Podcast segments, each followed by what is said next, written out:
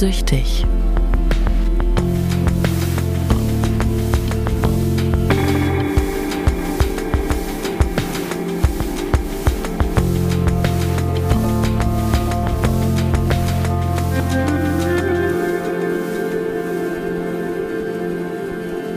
Wie geht's dir heute? Mir geht's äh, gut. Ich habe ein bisschen Schiss vor dem, von der Folge. Rückfall und Therapie. Hartes Thema, gutes Thema. Aber bist du ja durch, ne? Therapie? Ja, genau. Ja. Wie ist so denn, wenn du jetzt mal so darüber nachdenkst, wie ist jetzt so deine Freizeitgestaltung im Vergleich zu vor der Therapie? Du gehst ja richtig in die Vollen sofort. Ja klar, was ist los? Wo sind deine Notizen? Was steht denn da noch so alles drauf? Steht, steht nur das? Okay. Nee, aber ich habe für mich nämlich äh, gemerkt, dass ja schon eine der, der wichtigsten Dinge, die man nach diesem Therapieprozess lernt, ist ja wieder zu leben. Ja. So, und ähm, also gut, klar, das kann man ist ja, ist ja logisch, dass es das ist, ne? aber Ja. da verändert sich ja eine ganze Menge.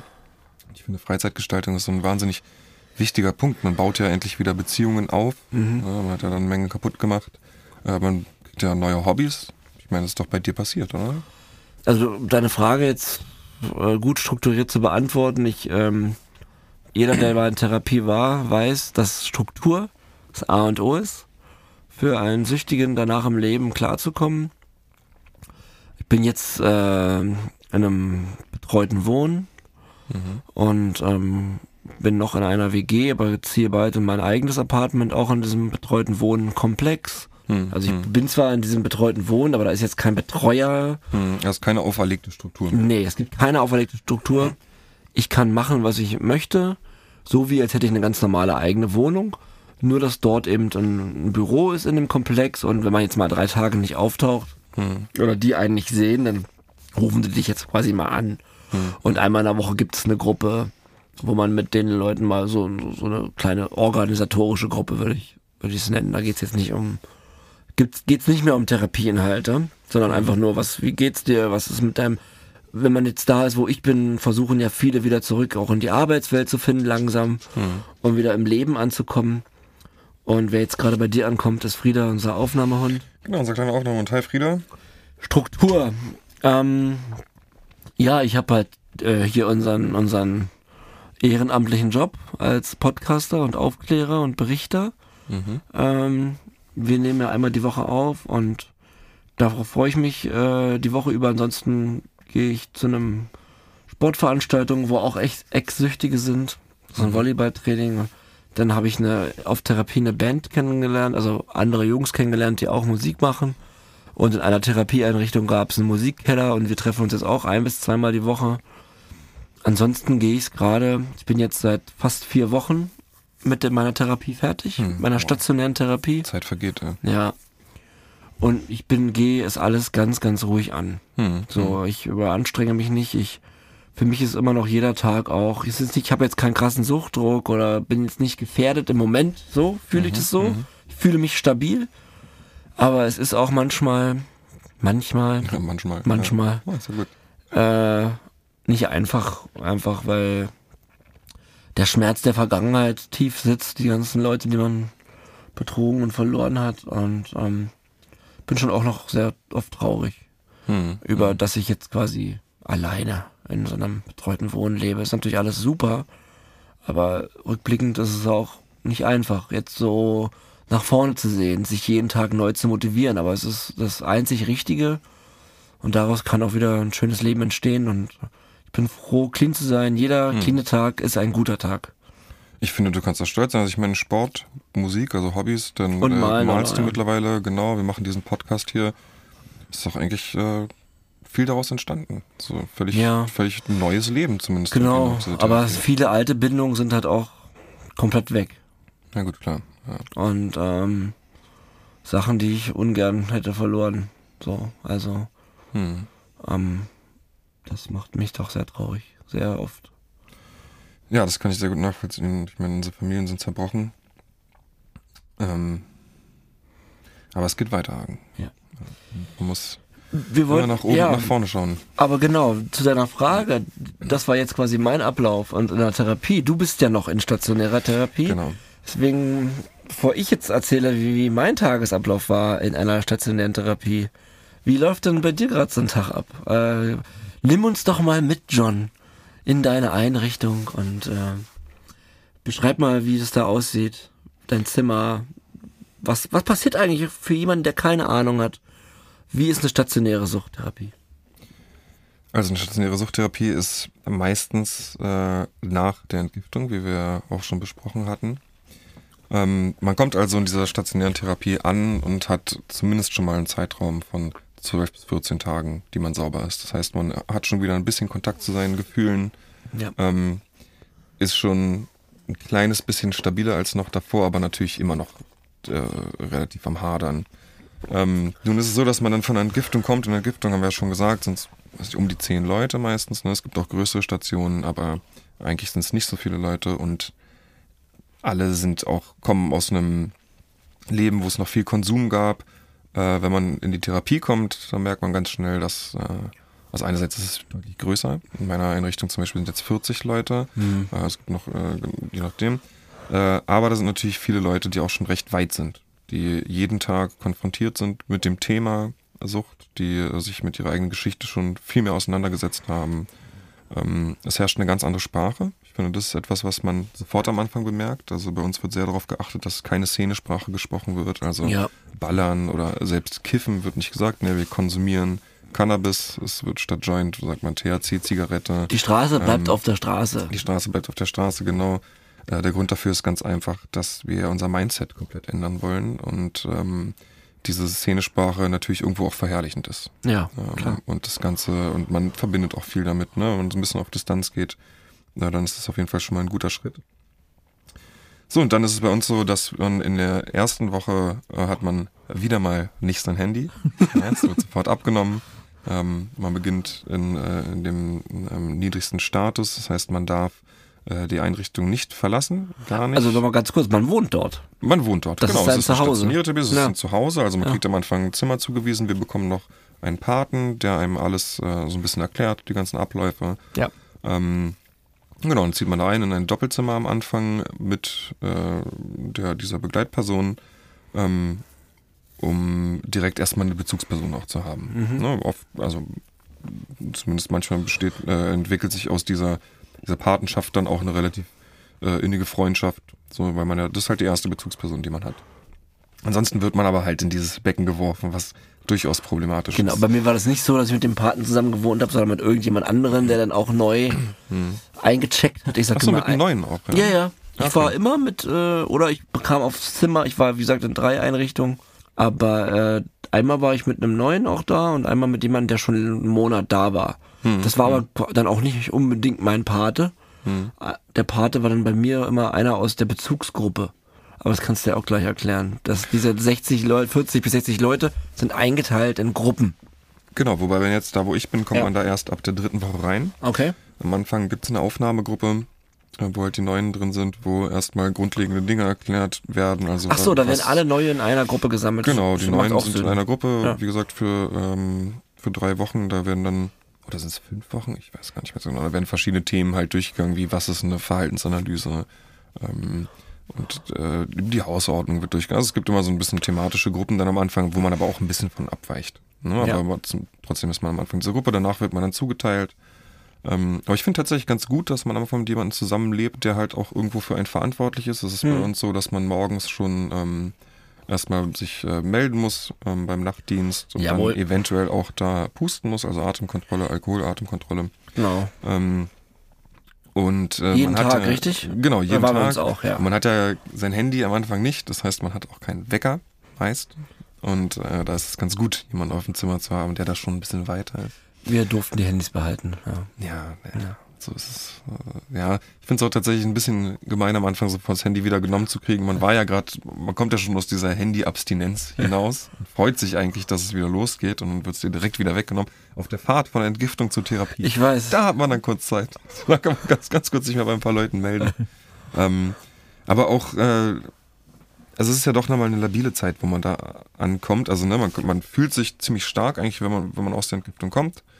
Aber mir zumindest war da immer noch gar nicht so bewusst, wie groß meine Baustellen eigentlich sind, wie groß die Probleme teilweise sind. Das sind ja Dinge, die man auch erstmal ähm, ja, richtig lernen muss. Also Ja. ich glaube auch, dass jeder, der eine Therapie abgeschlossen hat oder auch der Innertherapie ist, wirklich auch äh, etwas geschenkt bekommt. Einfach sich mal mit Dingen auseinandersetzen, die sonst, also die man einfach nicht tut. So der Kontakt zu den Gefühlen, Ja. äh, gewaltfreie Kommunikation. Ähm, wer bin ich eigentlich? Was sind wirklich meine Ziele? Ja, ganz viele Sachen, die klar, über die sich jeder auch Gedanken macht, aber so richtig fokussiert und konzentriert, äh, wie das in der Therapie stattfindet, kriegst du das ja draußen eigentlich nicht. Genau, dazu muss man sagen, es gibt dann, äh, man ist dann eben, in, wenn wir nach der Eingangsgruppe, in deinem Fall, kommt man danach in deine Bezugsgruppe. Ich war in meinen zwei Einrichtungen immer gleich in der Bezugsgruppe. Und ähm, das ist quasi dann für die nächsten Monate. Man muss sagen, es gibt vier Monate, das nennt sich Kurzzeittherapie, oder sechs Monate, das ist eine Langzeittherapie. Das sind die zwei Möglichkeiten bei einer Suchttherapie. Zweimal die Woche oder dreimal die Woche hat man diese Bezugsgruppe. Da sitzen dann ganz klassisch eben diese zehn Leute im Kreis. Bei uns war das immer so, es gibt dann eine Eingangsrunde. Ja, man kann auch Blitzlicht sagen. Es Genau, gibt unterschiedliche Wörter, Befindlichkeit.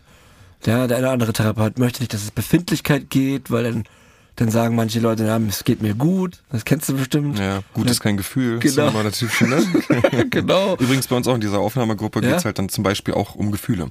Ja. Wo man dann äh, Pseudogefühle, sekundäre und Primärgefühle unterscheiden kann. Genau. Was tatsächlich auch ganz interessant ist, muss ich sagen. Ja, und aber ich finde auch, fand auch von Anfang an spannend, so wenn einer jetzt sagt, hör, mir, es geht mir gut, und ich neige auch selber dazu zu sagen, ja, an irgendeinem x-beliebigen Tag, ja, ich habe jetzt irgendwie heute nichts, eigentlich geht's mir gut, dass das oft nicht als Antwort akzeptiert wird, finde ich gut.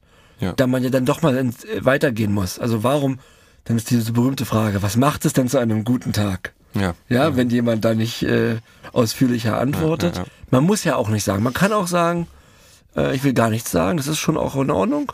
Aber wenn man eben nur sagt, es geht mir gut, äh, wäre es gut zu wissen, was es zu einem guten Tag macht. Äh, ich war oft einer derjenigen, die, die gern mehr erzählt haben dann. Ach, wirklich. Kann ich mir ja gar nicht vorstellen. Hagen. Ja, es wurde manchmal auch dann sanktioniert, aber äh, also positiv. Aber und aus, aus dieser, ich weiß nicht, wie deine Erfahrung ist, aber aus dieser Eingangsrunde entsteht dann meistens das Thema des Tages. Oder sind Bahn, sind die bei dir, oder ich kenn's auch, manchmal ist es auch vorbereitet ein Thema, was heute besprochen wird. Aber oft habe ich das Gefühl gehabt, kam das äh, au- aus den Gruppen selber. Und da muss man auch unterscheiden, wie die Konstellation ist. Es gibt, es gibt super, gro also man muss immer noch erklären, wenn ich komme in die Einrichtung, in die Therapie, ist ja ein anderer schon bei, bei drei Monaten. Das heißt, der ist ja dann vier Wochen fertig, wenn er nur vier Monate hat. Das heißt, da sitzen, wie du richtig gesagt hast, immer Leute mit unterschiedlichem Status, wie lange sie schon dort sind, wie weit sie schon auf dem Weg ihrer Genesung sind. Und deswegen ist ja auch immer wieder irgendeiner fertig und es kommt immer wieder ein neuer dazu. Und so gibt's immer ganz viele unterschiedliche Konstellationen in deiner eigenen Bezugsgruppe. Und da hat man mal ganz tolle Tage und Wochen und manchmal ist es auch anstrengend. Ja, wobei es sich ja zum Glück nicht so häufig ändert wie eine Entgiftung. Also Das dadurch, stimmt. dass man eben, Ja. also bei uns ist es zum Beispiel so, dass fast jeder eine Langzeittherapie macht. Auch kurz dazu, äh, es, äh, vor einiger Zeit noch waren die Therapien deutlich länger, 18 Monate etc. Das wurde halt aus Kostengründen von der Rentenversicherung nach und nach runtergekürzt. Ähm, ich finde tatsächlich, dass eine Kurzzeittherapie nicht unbedingt viel Sinn macht. Also es kommt natürlich immer darauf an, wie lange jemand konsumiert hat. Aber wenn ich jetzt an mich denke und ich habe, äh, weiß nicht, 13, 15-jährigen Konsum noch länger, ähm, dann ist es ja absurd zu denken, dass ich das innerhalb von drei oder vier Monaten Ja. gerade biegen kann. Also klar ist die Zeit nach der Therapie, äh, da fängt ja der Weg so richtig an. Ja. Aber ähm, die Erfahrung, die ich jetzt gemacht habe mit den Leuten, die ich kenne, ist es so, also, dass die meisten Leute, die eine Kurzzeittherapie gemacht haben, und ich habe auch schon mal eine Kurzzeittherapie gemacht, äh, sind dann häufig rückfällig geworden. Ja, ich auch. Ganz genau. Ja. Ähm, von daher würde ich jedem, der eine Therapie anstrebt, ähm, und Mach ich, die sechs. Ja, und ich weiß, drei, vier Monate hört sich auch schon viel an. Äh, die Zeit vergeht total schnell. Mhm. Also muss ich jetzt auch sagen, jetzt wo ich wieder in der Therapie bin, äh, ich bin jeden Tag dankbar, dass ich da sein darf. So, es, sind, es ist total angenehm da zu sein und die Zeit vergeht auch wirklich. Also die vergeht wirklich schnell. Und man schläft auch oft gut da, so ging's mir eigentlich, weil man ja, es gibt ja doch viele Angebote, ne? Du musst Küchendienst machen oder in meinen Therapien gab's auch eine Theater AG noch daneben an oder dann Kunsttherapie, Papierwerkstatt, ne, Holzwerkstatt. in einer Einrichtung meiner ersten gab es auch eine Pferdetherapie, wo man ähm, mit Pferden was machen konnte, was speziell für Leute war, die Probleme hatten, Bindungen aufzubauen. Ich wollte auch unbedingt in die Pferdegruppe, aber ich habe da nicht so gut reingepasst. Äh, Andere, also die Therapeutin meinte, andere haben es nötiger als du. Äh, wo warst du dann? Ich war, ähm, ich habe selber dann eine Foto AG gegründet. Oh, sieh da. Äh, das war ganz gut. Wir haben dann Fotos gemacht und haben in der Therapieeinrichtung äh, einen Flur für uns beschlagnahmt und haben dann wöchentlich Ausflüge gemacht. Auch eigenorganisiert, also da war kein Therapeut dabei oder irgendwas. Und wir haben Fotos gemacht, die dann dort ausgedruckt und äh, hingehangen nach immer ein spezielles Thema so. Aber das waren dann keine. Also Das waren quasi Freizeitaktivitäten. Genau, hattet Ja. ihr auch, also weil wir haben ja auch eine Arbeitstherapie zum Beispiel. Hatten wir, hatte ich in beiden meiner Einrichtungen nicht. Okay, genau. Aber bei uns ist es halt so, dass man je nach äh, Dienst, also es gibt, ich sage jetzt mal als Beispiel, ein Tierdienst, der findet halt jeden Tag statt. So, Ja, weil da, aber Tiere haben sagen, halt, ihr habt Tiere bei euch. Genau, wir haben auch Tiere bei uns. Wir haben zwei Hofhunde sozusagen und ähm, So wie Frieda. so, ja, nicht, nicht ganz so freundlich wie Frieda Okay. tatsächlich. Ach echt, sind die nicht so down? Ja, das, das geht schon. Ich glaube, es ist relativ schwierig, weil die haben ja die ständig wechselnde Bezugspersonen. Stimmt. Ich weiß nicht, ob das so optimal ist, aber es Ja. ist sehr schön mit den Hunden insgesamt. Also, Was habt ihr noch für Tiere? Wir haben noch Hühner. Ähm, was haben wir noch? Wir haben Hasen äh, und ein paar Aquarien. Ich habe dich noch nicht besucht, ich würde mir das echt gerne mal angucken. Äh, ja, du Ja. komm, also bist immer herzlichst eingeladen. Ja. Ich hatte gerade noch nicht so Bock auf eine neue Therapieeinrichtung, Nee, aber als Besucher, ich glaube, in den nächsten Wochen komme ich mal. Du bist jetzt dann noch wie lange noch? Ich bin auch bis 15. Dezember dort. Ja, dann komme ich vorbei. Guck mir die Hasen an. Und was habt ihr noch? Äh, das war's Ach so. Aber die haben halt, ne, die haben ja auch nicht frei, von daher da muss ich äh, jeden Tag jemand drum kümmern. Dann gibt's auch andere Dienste, die dann äh, nur dienstags und donnerstags quasi fast ganztägig stattfinden. Je nachdem, also am Anfang, wenn man noch in diesen in dieser Aufnahmegruppe ist, äh, dann hat man noch keine langen Arbeitszeiten, aber Mhm. später dann schon. Und dann gibt's auch in der Mitte der Therapie nochmal so eine richtige Belastungsprobe, das ist dann Küche. Da gibt's zwei Küchenteams von jeweils fünf Leuten äh, und das ist dann schon relativ tough. Ähm, da sind die Schichten, glaube ich, einmal von 7 bis 14.30 Uhr ist die erste Schicht und die zweite ist dann von 17 bis 19.30 Uhr. Ähm, das ist dann halt im Schichtbetrieb, ne, dass man nur eine Schicht pro Tag hat. Am Mittwoch ist es allerdings den ganzen Tag für ein Team. Das kenne ich gar nicht, Küche. Ja. In beiden meiner Einrichtungen hatten wir Köche. Na, wir haben auch noch einen Koch, gekocht wir haben einen. Koch zusätzlich, Ja. aber äh, die helfen da sozusagen mit aus. Und ich, tatsächlich ist es eine Zeit, die sehr wertvoll ist. Also am Wochenende hat man übrigens auch nochmal einen ganzen Tag Küche, wo man an dem Tag auch quasi nicht raus kann. Aber ich wollte gerade sagen, weil du hast mir mal erzählt, dass das, obwohl das am Anfang äh, nicht unhart ist, dass diese Küchenerfahrung, äh, dass es auch voll cool war dann in der Küche. Also äh, nicht, was heißt cool, es war auch respektiert im Haus, wenn man Küche hat. Total. Also genau, einerseits sind die Leute natürlich dankbar, so, weil die mitbekommen, gerade wenn auch Feste sind, wie jetzt bei dem Sommerfest, Und es schmeckt so, ja da auch gut. ackern die halt ohne Ende. Das Essen ist sehr gut in der Einrichtung, wo ich bin. Also es ist wirklich, wirklich gut. Muss ich nur ein großes Lob äh, aussprechen, noch Grüße an den Koch. Und es ist halt was, wo das erst, also gerade wenn man aus diesen Jahren der, der krassen Abhängigkeit kommt, so, da ist man ja kein Teamplayer mehr. Da Nee. findet ja alles alleine statt. Ja. Und da bist du dann das erste Mal, gehst du mit diesem Team durch dick und dünn. Mhm. Morgens kommen alle erstmal angepisst um 7 Uhr da sein, ja, aber man kommt in eine Routine rein, äh, man hilft sich gegenseitig, es gibt dann auch mal verschiedene Rollen, die halt verteilt werden. Man kann auch selbst äh, ähm, im, im, in der Küchenbesprechung eigene Rezeptvorschläge mit einbringen und es entsteht einfach ein Teamgeist und man kämpft sich durch diese Zeit durch und hat tatsächlich auch Spaß beim Arbeiten. Ich meine, wenn du mit einem guten Fünfer-Team da du bist, hast mir erzählt, ihr habt da mit Lebensmitteln geworfen. Nee, also wir haben dann teilweise, es war Also manchmal, Resten? also auf der ersten Therapie, wo ich war, war es äh, kompliziert, seinen Kaffee zu trinken, weil man wusste nie, ob da jetzt Tabasco drin war oder vielleicht ein Stück Wurst. ähm, es gibt auch, auch mehrere Schläuche mit eiskaltem Wasser, wo dann auch gerne mal eine kleine Wasserschlacht ah, das war das mit dem Wasser, ja. Und äh, ja, schon auch so, ob, ob die Scheibe Wurst an dieser Stelle oder an der anderen Stelle von der Wand besser hält, wurde auch schon mal getestet. Okay, aber ich finde das aber wir hatten da Spaß. Also es war halt, ne, wir haben versucht, eine gute Zeit zu machen als Team. Ja. Und man wird ja, im Endeffekt ist eine Therapie ja auch eine Vorbereitung wieder auf den ersten Arbeitsmarkt. Und äh, Ja. da wird halt in meiner Einrichtung zumindest ein Augenmerk drauf gelegt. Das betrifft nicht jeden, das ist nicht für jeden wichtig, ja. aber es tut ja auch nicht weh. Nee. Und du kannst für dich sagen, diese Teile der Arbeitstherapie auch was fürs Haus zu leisten und nicht nur äh, als Gast zu sein, ähm, war für dich auch gut auf deinem Genesungsweg? Ich hatte tatsächlich in beiden meiner Einrichtungen keine Arbeitstherapie. Es gab Mhm. mal so der zweiten Einrichtung musste man mal die, die Flure wischen oder so, aber das war einmal die Woche für eine Stunde. So. Und ähm, ich habe mir das immer so ein bisschen auch äh, noch attraktiver für mich selbst verkauft. Das ist wie ein Kurhotel manchmal auch. So Ja. nehme ich das manchmal wahr. Also weil du gehst auf, du stehst auf, du gehst in die Mensa essen, in den Essensraum. Der, der war sehr, also ich muss sagen, beide Einrichtungen, in denen ich war, waren super sauber, ordentlich. Das hatte was von einem Hotel. Hm. Ja, bei, Und- also bei uns, hat's- bei uns hat nichts von Hotel. Aber das ist auch eigentlich tatsächlich nicht das, was. Also ich Ja. war ja auch schon in andere. Ich war schon Ja. in, in sehr, sehr luxuriösen Einrichtungen teilweise. Ich will jetzt da keine Namen nennen, aber ich glaube, viel, viel höher geht's quasi in Deutschland gar nicht als in den Einrichtungen, in denen Betty ich Ford. okay.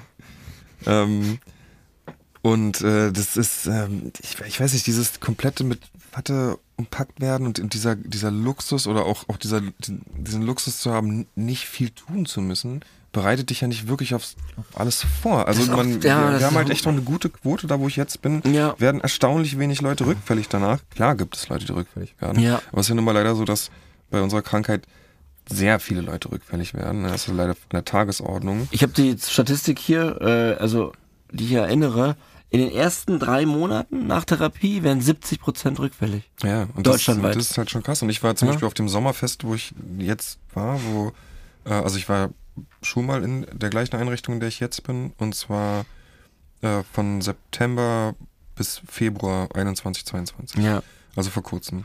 Und äh, aus dieser Gruppe wurden wenige Leute rückfällig. Also von den 40 Super. Leuten da waren es also weit unter der Hälfte.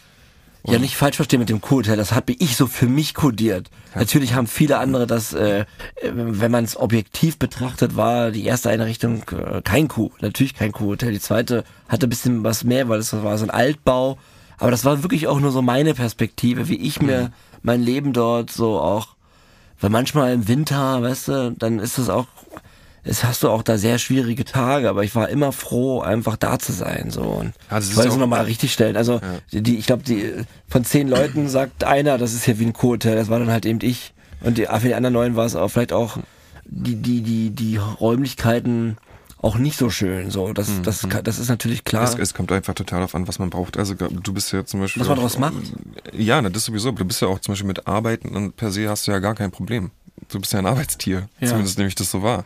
Und äh, ich glaube, das, was du am wenigsten brauchst, ist eine Arbeitstherapie. Genau, ne? für mich wäre das jetzt, also ich habe es ja nicht gemacht, von daher kann ich es nicht beurteilen. So, ich hatte keine Arbeitstherapie.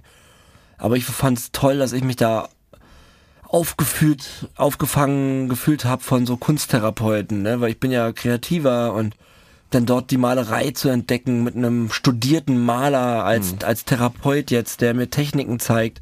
Das war ja, das war, und dabei redet er auch noch mit dir über deine Erkrankung beim Malen und sagt so, es, ich weiß noch, als Kunsttherapie angefangen hat, das erste Mal kriegen wir alle so einen, so einen Klumpen Knete in die Hand, müssen uns in einen Kreis setzen und müssen alle ein, äh, eine Kugel machen.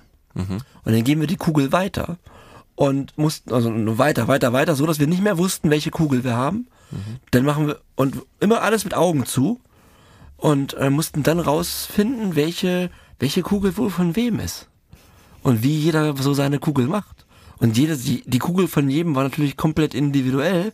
Wir konnten aber, wenn ich mich richtig erinnere, jede Kugel äh, einem zuordnen.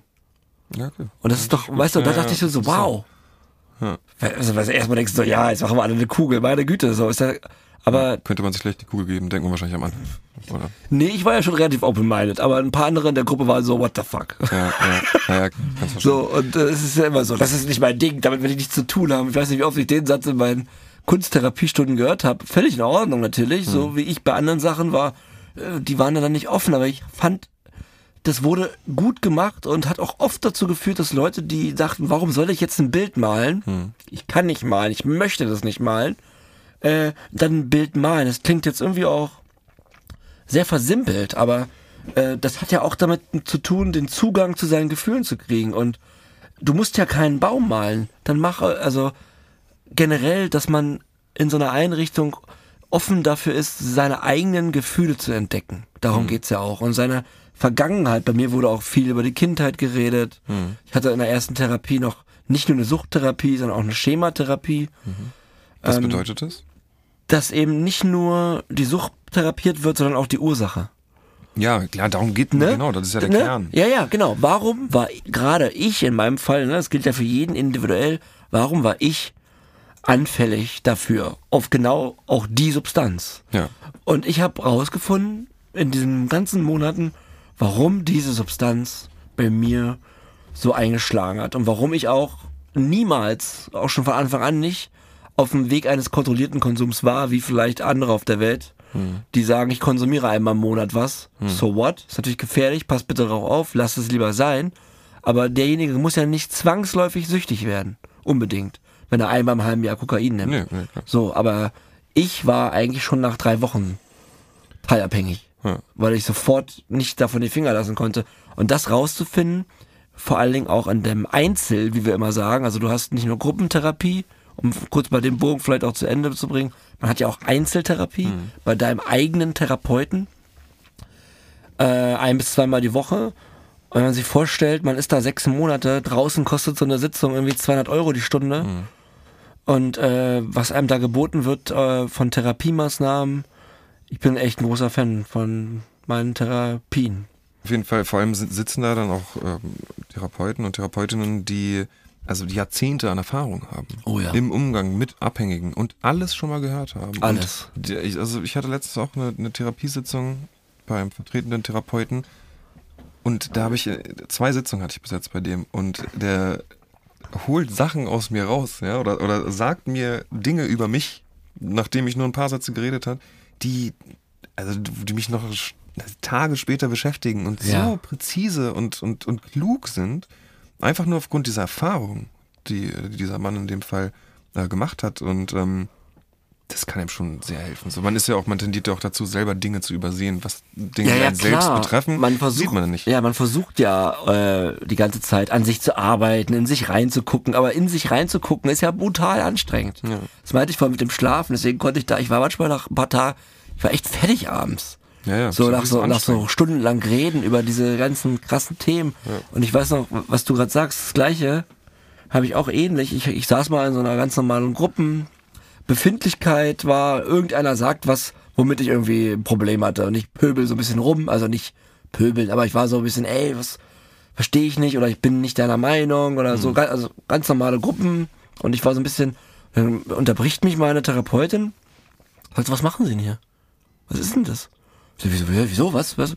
Na, ich find, sag nur was zu, zu XY, äh, also Feedback halt. So, nee, nee, nee, was ist denn? Was ist denn mit Ihnen? Ich so, was, was wollen Sie denn von mir jetzt?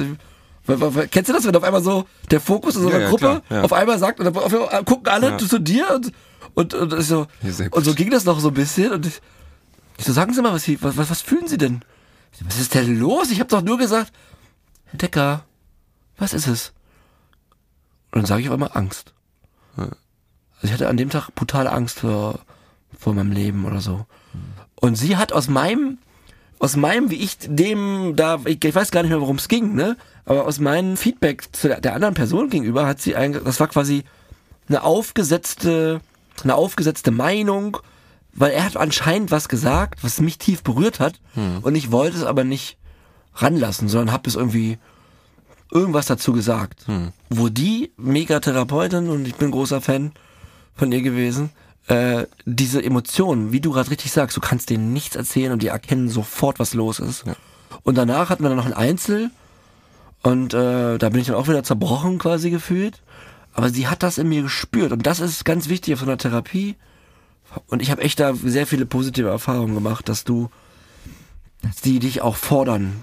Du musst natürlich auch offen sein Ja, und das auch wollen. Absolut, man muss sich auch bewusst sein dessen, dass das Therapie ist halt ein schmerzhafter Prozess. So, da geht man, das so ein Seelenstriptease, da geht man ganz Voll. tief an Dinge ran, die man, wie auch zu Eingang schon gesagt, die man sonst auch nie alleine bearbeiten könnte oder würde. So, da werden na- natürlich müssen da Dinge geöffnet werden, äh, die, unter denen man erstmal zusammenbricht unter der Last, aber man ist ja in diesem Safe Space. Ja. Man verarbeitet diese Sachen zusammen, nicht allein, ne? nicht nur mit dem Therapeuten, aber auch diese Gruppen helfen wahnsinnig. Und Mhm. dann gibt's ja auch nochmal übergeordnet die gesamte Einrichtungsgruppe.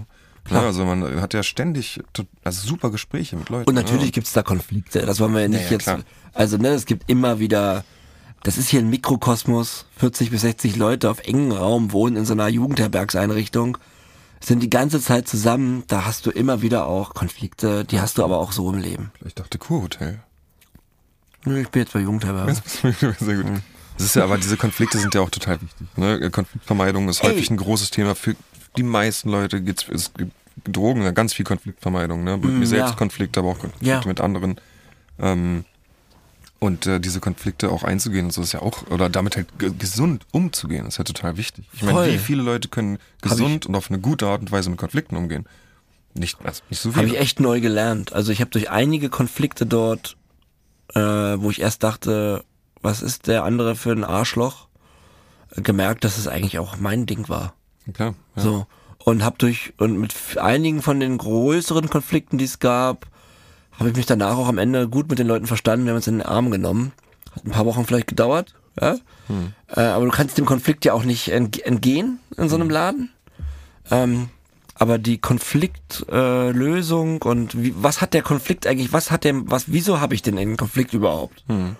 Der ist ja oft auch von dir, aus dir heraus äh, gesteuert oder verursacht, obwohl er vielleicht der andere macht vielleicht den Fehler oder löst den Konflikt aus, aber vorher ist ja vielleicht irgendwas anderes auch schon da. Ja, oder man weiß vielleicht doch, was der andere gerade eigentlich für Probleme im Hintergrund laufen hat, weil man tauscht sich ja aus. Ja. Und dadurch äh, kann man ja Sachen auch total äh, deeskalieren. Ne? Man, es ist ja, nun läuft ja nicht jeder immer gleich glücklich durch die Ja. Welt und ohne Baustellen. Und wenn ich, na, das ist, das ist schon, man kriegt schon eine neue Denke auf Therapie. Also ich habe echt gelernt oder habe ich mich echt schwer getan die ersten Monate.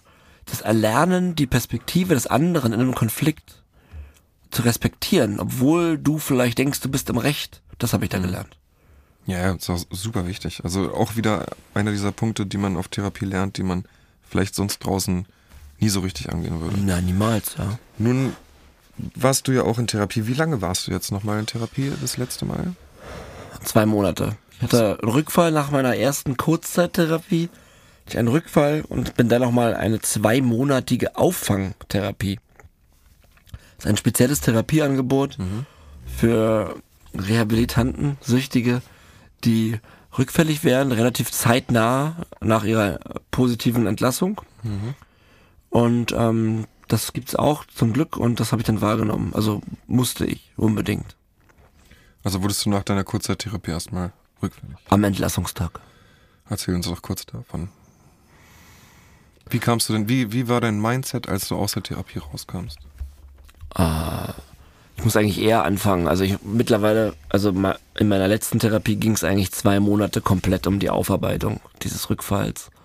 Weil man ja daraus eine Menge Schlüsse ziehen kann für dein Mindset eben. Und ähm, ich war ja eh 15 Jahre abhängig und ähm, am Ende täglich, dann Entgiftung und ich fand das super, die Therapie. Diese vier Monate. Ja? Ähm, ich hatte keinen Suchtdruck. Und ich war im Grunde ich habe mich schon, ich hatte meine, weil alles so entspannt lief für mich. Also ne, entspannt in Anführungsstrichen, es war natürlich hart, anstrengend und geweint, aber so gefühlt fühlte ich mich toll, dass ich das gemacht habe. Klasse. Ich habe eine Menge gelernt.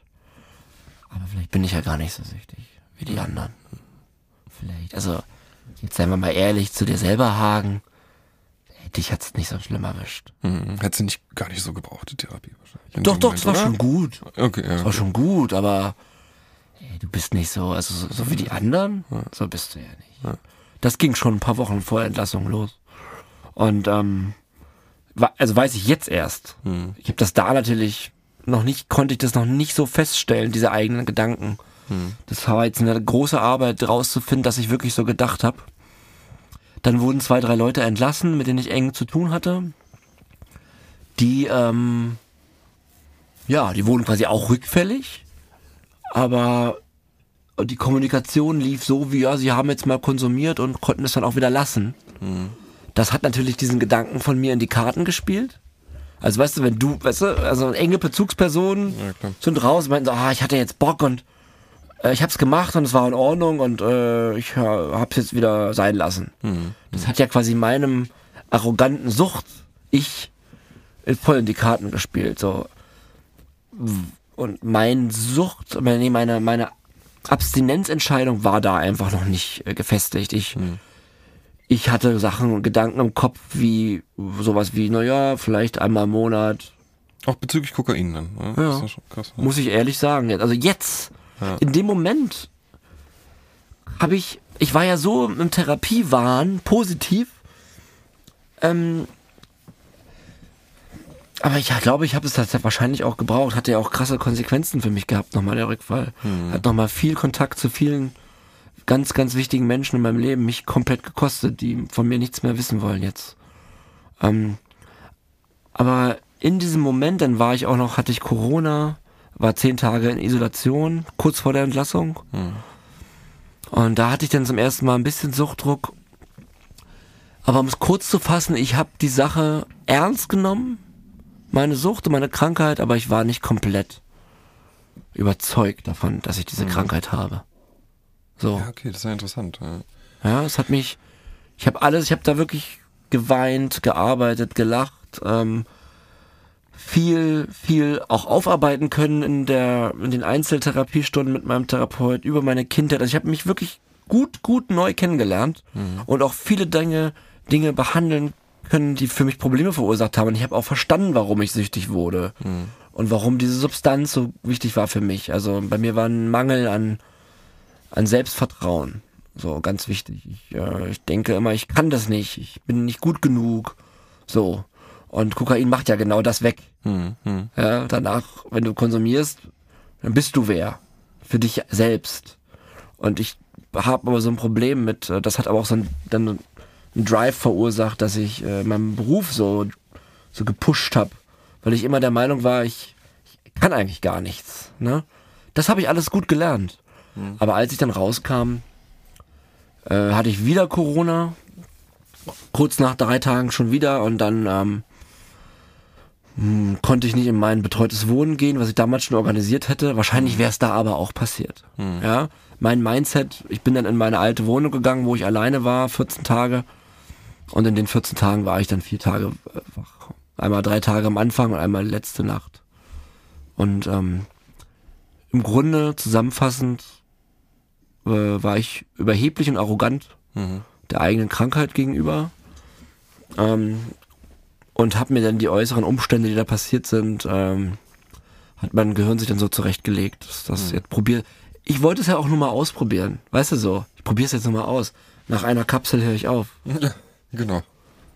Na, Dem war so nicht. Und dafür war der Rückfall für mich, für meinen, für die nächsten 40 Jahre meines Lebens, hoffentlich, hoffentlich mehr, ähm, tatsächlich, obwohl er, obwohl ich sehr viel dafür bezahlt habe, ähm, in meinem Leben. Jetzt, ähm, was Menschen angeht, die weg sind, ähm, war quasi für meine Drogenabstinenz wichtig. Weil der Trip war scheiße. Ich hatte keinen Spaß bei meinem Rückfall. Ich konnte eben nicht aufhören nach einer Kapsel, sondern habe ähm, ja, alles Geld ausgegeben, was ich hatte. Versucht wieder Geld zu borgen, Leute angeschrieben. Ich war sofort wieder in diesem, ich war so zwei, drei Stunden nach Entlassung war ich in dem Film, äh, dem ich Ende November war. Und der, der Konsum selber war halt auch nicht euphorisch oder positiv, sondern ich hatte sofort Paranoia. Ich habe mich, äh, konnte wieder gestolpert, äh, konnte meine Hände nicht mehr richtig bewegen. Ich, ja, äh, meine Füße wurden taub, ganz krass. Auf einmal waren beide Füße taub. Also ich habe gemerkt, wie mein ganzer Körper äh, dagegen rebelliert eigentlich. Also die Organe und so. Ne? Also nicht mein Geist eben nicht, aber der, es war so, ich war, ich war, es war die Hölle. Es war wirklich die Hölle. Plus zu wissen, natürlich dann auch in dem Moment, fuck, was hast du denn jetzt gemacht? Ja, jetzt wird's richtig schwer. Ja, na gut, der Preis war dir bewusst quasi, ne? Tja, aber so ich äh, wegbetäubt. bin halt süchtig Ja. gewesen. Also, ja, Ja, ja, ich hab's wegbetäubt und hab dadurch dann quasi auch mein, ähm, ja, mein Zuhause verloren. Und bin dann in eine Einrichtung gegangen, die man, in die man geht, wenn man kein Zuhause hat und auf einen Therapieplatz wartet. Und da habe ich dich ja getroffen. Also ich habe sofort nach dem Rückfall ähm, bei der Drogenberatungsstelle angerufen und gesagt, ich brauche diese Auffangtherapie. Ja, das Ja, sofort. hat die Therapie, die du davor gemacht hast, ja schon einiges gebracht. Total. Ne? Dass dieses Bewusstsein da war. Total. Also die, Ja. erste Therapie ist die Basis von allem, was mich jetzt gerade genesen lässt. Ja. So, nur habe ich auch viele Sachen nicht angewandt.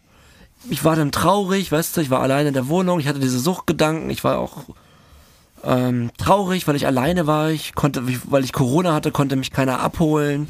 Ich konnte nicht in meine neue Wohnung ziehen eigentlich. Ähm, ich habe nicht diese Menschen, das war alles so geplant, das hat alles nicht stattgefunden so und ähm, ich war unglaublich traurig dann und dann hätte ich aber Leute anrufen sollen, mich mit Leuten treffen sollen, mir eine Gruppe suchen sollen draußen. Aber ich hatte ja dieses scheiß Corona und natürlich ist jetzt keine Entschuldigung, aber es hat es für mich schwieriger gemacht in dem Moment, den Leuten, aber ich hätte ja auch telefonieren können, ja.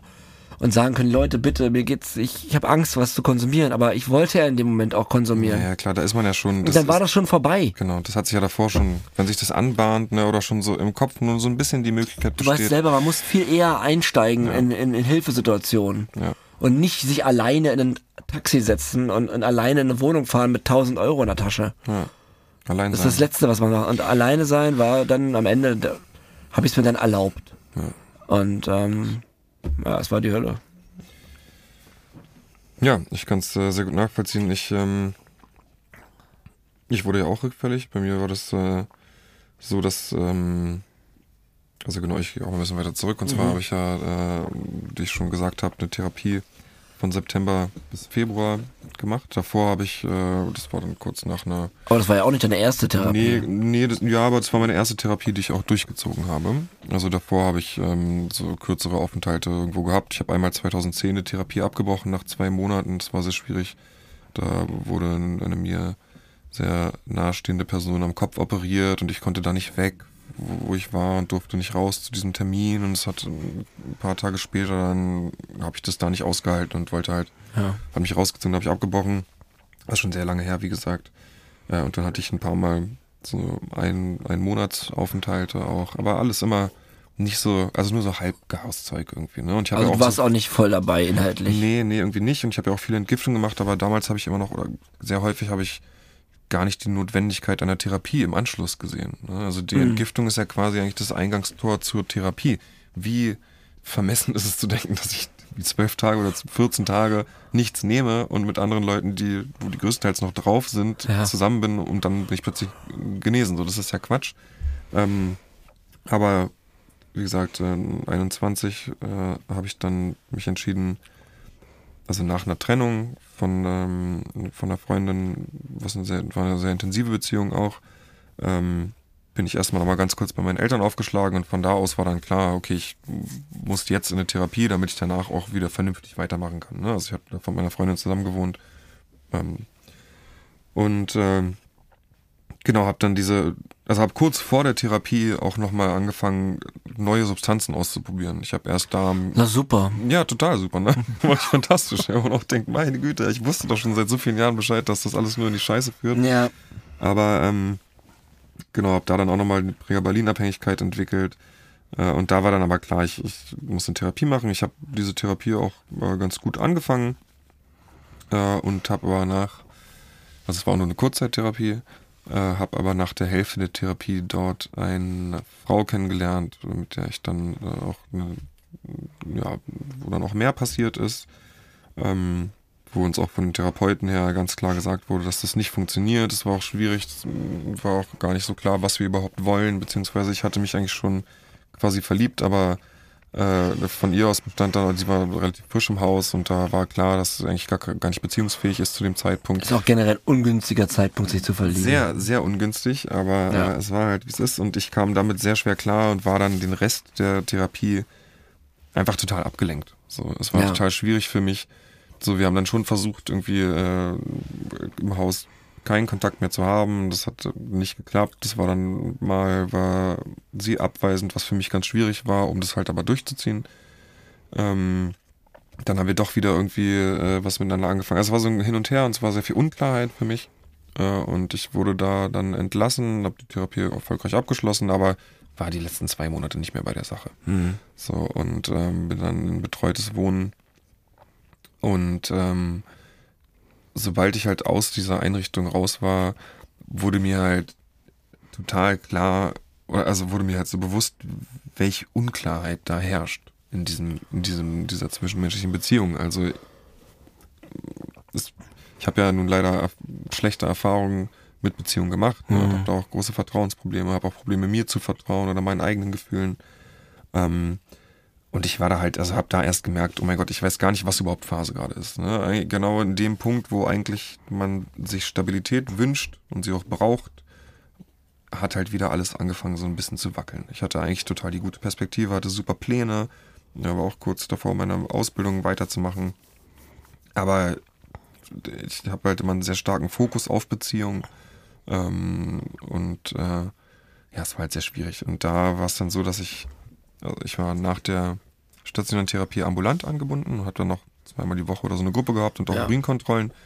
Und da war dann, war es dann irgendwann so, dass in der Gruppe hieß es, ja, XY fehlt heute, weil krank und kann keine UK machen. So, und da hat mein, mein Suchtdämon im Wie Kopf genau, was, gesagt, was bedeutete das organisatorisch? na, das bedeutete, und das, dazu komme ich ja gerade, dass mein, mein Suchtdämon mir gesagt hat, wenn du krank bist, dann musst du keine UK machen. Ach so. Ja, klar. Ja, klar. Und Also so wurde das dort geregelt. so, ja, wegen Corona. Weil, wenn, ne, es war halt nochmal extra, normalerweise müsste man dann trotzdem kommen, aber weil Corona und so und alles ein bisschen. Und wie lange strenger. konnte man sich da krank melden? Was hat dein Suchtgedächtnis da Naja, ausgerechnet? Also, mein Suchtgedächtnis, also es war, ich glaube, zweimal die Woche UK, Montag und Donnerstag. Und zwar halt klar, wenn zum Beispiel, wenn die Donnerstag UK ausfällt, dann könnte ich ja Dienstag, Mittwoch auf jeden Fall konsumieren. So. Okay, würde halt ja. passen bis nächsten Montag. Ja, ne, ja, und dann, wenn du nicht übertreibst, ist es wieder raus. Ganz genau. Ja. Und weil ich ja wahnsinnig klug bin, habe ich gedacht, ey, das schaffe ich auf jeden Fall. Ich meine, eine Kapsel war, kennst du ja. Kommt mir sehr Und bekannt vor. absolut. Und ähm, also wirklich während dieser Gruppe noch, wo, wo ich diese Erkenntnis hatte, dass dann eine UK wegfällt, hat Also sich schon direkt? direkt geformt bei mir. Oh, okay, krass, kannst dich nochmal verabschieden. So, jetzt War das ja dann auch der draußen. Tag, an dem du konsumiert hast? Ich glaube, das war auch dann tatsächlich der Tag. Ich, ja, doch, ich glaube schon. Du kennst ja die Gier. Ja. Ja, und äh, dann habe ich mir ein Taxi bestellt, eine Kapsel, weil funktioniert ja vielleicht. Ne? Und ähm, habe da auch gerade nochmal so Erstausstattungsgeld überwiesen bekommen. Ich glaube an genau dem Tag oder einen Tag später. Und ähm, ja, ich habe die erste Kapsel, also Kokain halt, äh, konsumiert und war, war so gierig und so krass wieder drin. Also, wo ich euch nochmal betonen muss, das ist wirklich, also wie vom Teufel. Ja, ich war, äh, sobald es leer war, und es ist ja auch nicht so, dass man sich sowas dann lange aufheben kann. Ich war sofort wieder im alten Konsummuster, wenn nicht sogar noch härter, Ja. weil es soll ja dann auch richtig knallen. Ne? Es Ich ist auch. ja noch mal ein Abschied, der muss ja auch gefeiert werden, irgendwie entsprechend. Genau, gefeiert. Und, ja, total. Und also schrecklich. Und dann war ich da, hab mich dann da in, äh, also ich habe dann auch in diesem äh, betreuten Wohnen, habe auch dann da vor Ort konsumiert. Also äh, nicht das erste Mal, den, den ersten Rückfall hatte ich sozusagen ja, außerhalb dessen. Hab mir am nächsten Tag schon wieder neu geholt. Und dann auch deutlich mehr. Ich glaube, dann habe ich mir gleich wegen diesem Erstausstattungsgeld und so drei Kapseln oder so geholt und dachte, okay, kann ich heute nochmal machen.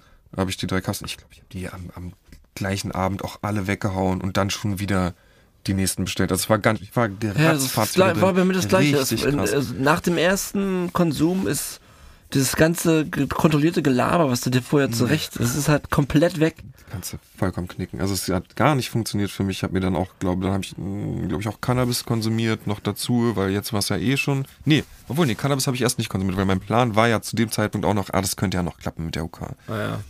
Äh, Und dann kam halt der Tag, wo mir klar war, ja, Das okay, geht rechnerisch jetzt, nicht jetzt mehr. geht's rechnerisch kaum noch. Ich müsste jetzt, vielleicht, wenn ich jetzt noch die letzte Kapsel, so, dann könnte es vielleicht noch klappen. Aber denkst du, Puppe, hat natürlich auch nicht funktioniert. Ich Ja. hab die ganze Zeit durch, durchgeballert, bis, ähm, bis ich dann noch vor der nächsten UK angerufen habe bei denen und gesagt habe, ja, ey, Ich bin, ich bin rückfällig. Ja. So, ich habe es nicht gebacken bekommen.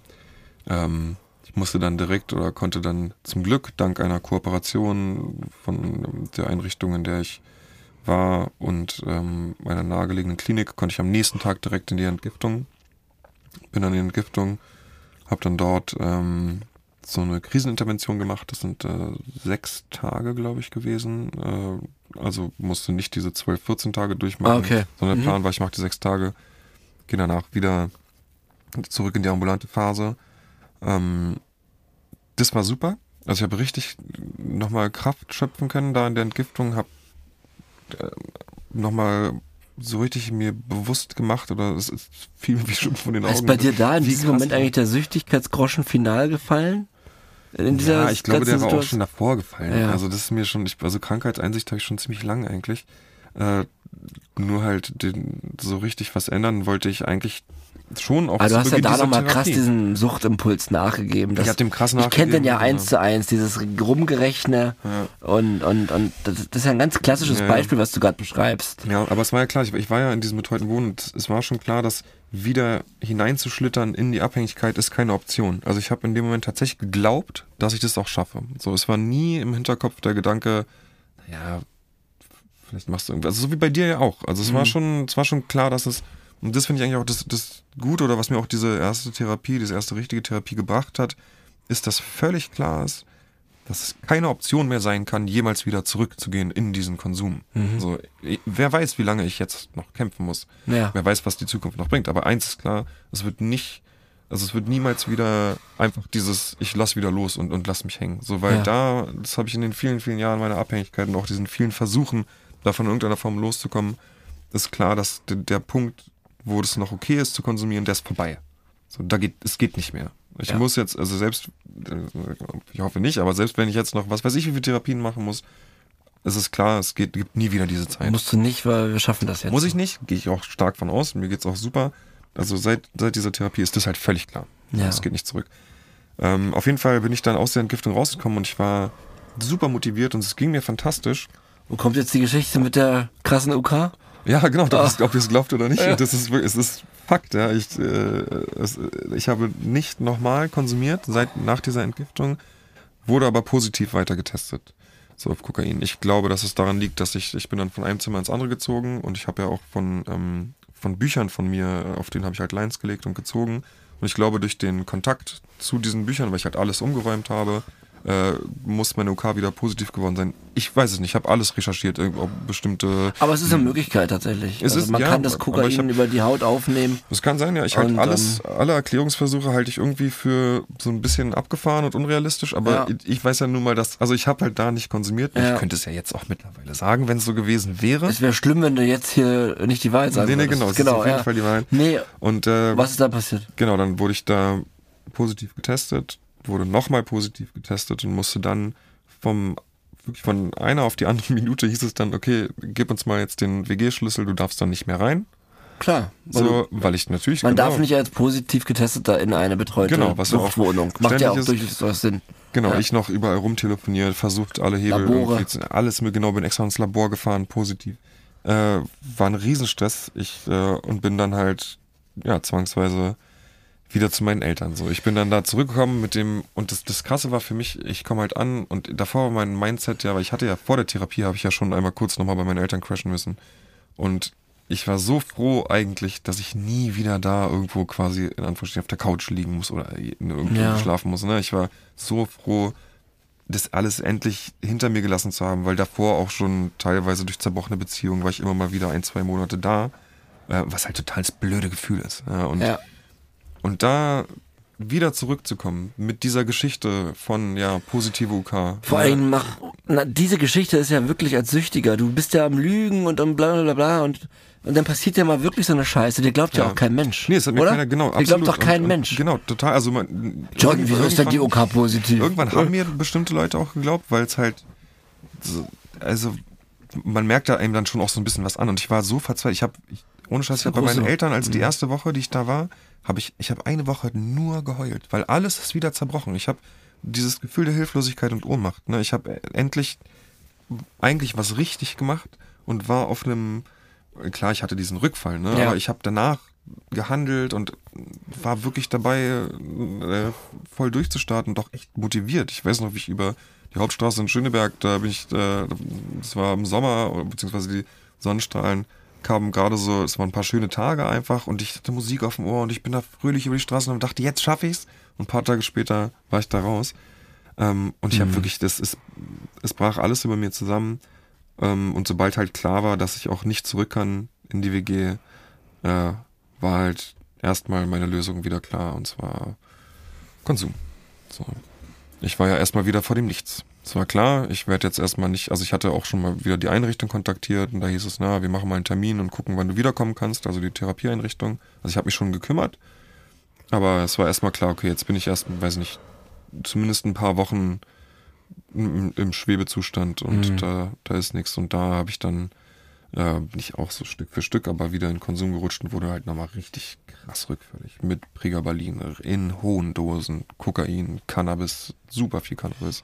Hast aber trotzdem die neue Therapie wieder beantragt. Habe alles beantragt, Zeitpunkt? genau, habe alles beantragt. Bin auch, ich bin da hingefahren ähm, zum Haus und habe äh, darum gebeten, so eine Auffangtherapie zu machen. Die wurde mir äh, versagt, weil ja angeblich meine Lügengeschichte da ist und das hat mir halt nochmal, war halt nochmal, ja, ging halt dann nicht. Wofür ich im Endeffekt dankbar bin, weil ich bin froh, dass ich jetzt da eine Langzeit, ich habe mich auf eine Langzeittherapie entschieden Ja. und ich will einfach alles mitnehmen. So, Ja, weil, also nochmal aus einer Therapie kommen und rückfällig werden, das will ich nie wieder erleben. So, weil was da kaputt geht, ne? Ich meine auch mein Counter, über den wir so oft reden. Ja. Mein schöner 140 Tage Clean Counter. Ja.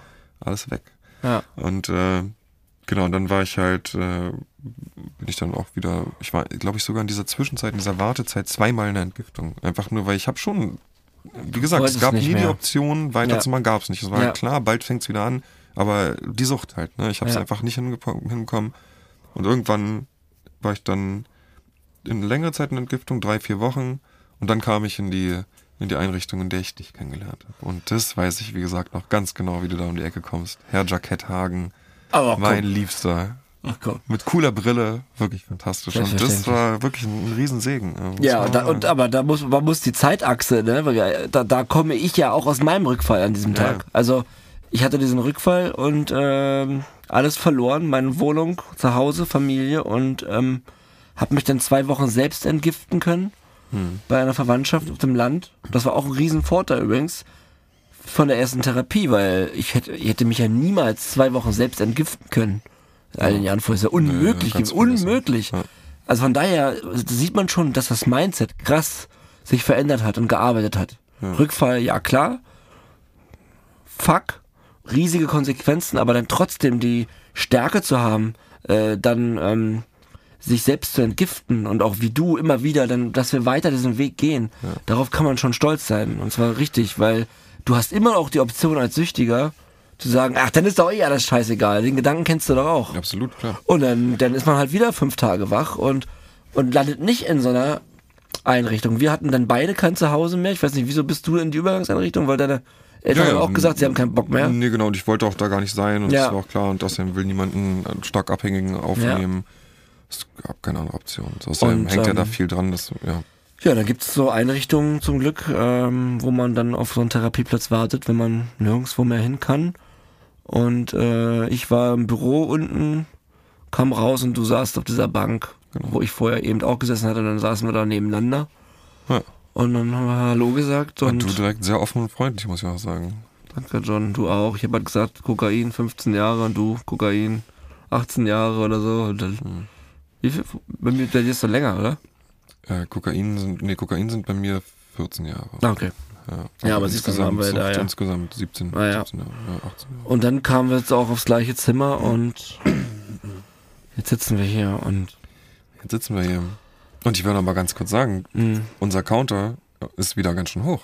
Ja. Ne? Also ich meine, da dachte ich bei An diesem dem Tag Reset war der bei man 14 ja, bei mir. Ja, Ja, ja, der war, da war noch ganz, ganz low. Und ja. jetzt mittlerweile sitzen wir hier mit beide über 130 Tagen Hagen. Mhm. Herzlichen Glückwunsch.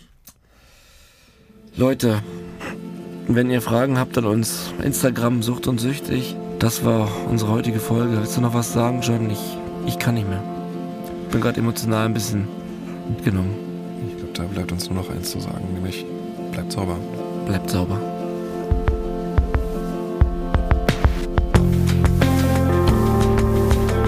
Sucht und Süchtig. Zwei Leben im Rausch. Abonniere Sucht und Süchtig und bewerte uns in deiner Podcast-App.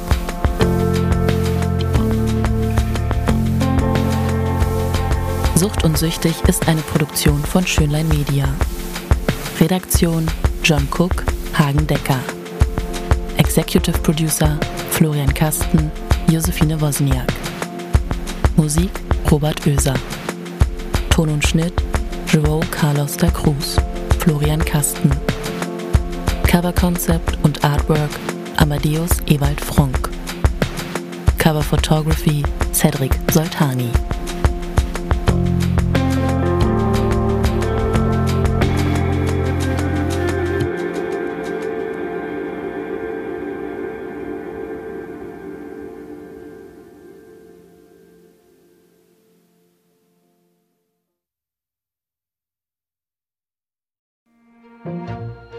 Mal gefragt, warum wir überhaupt süchtig werden? Wissen Daily beantwortet dir diese und viele weitere Fragen. Wir servieren dir deine tägliche Portion Brainfood zum Aufwachen, kurz und knapp in Zahnputzlänge. Wissen Daily.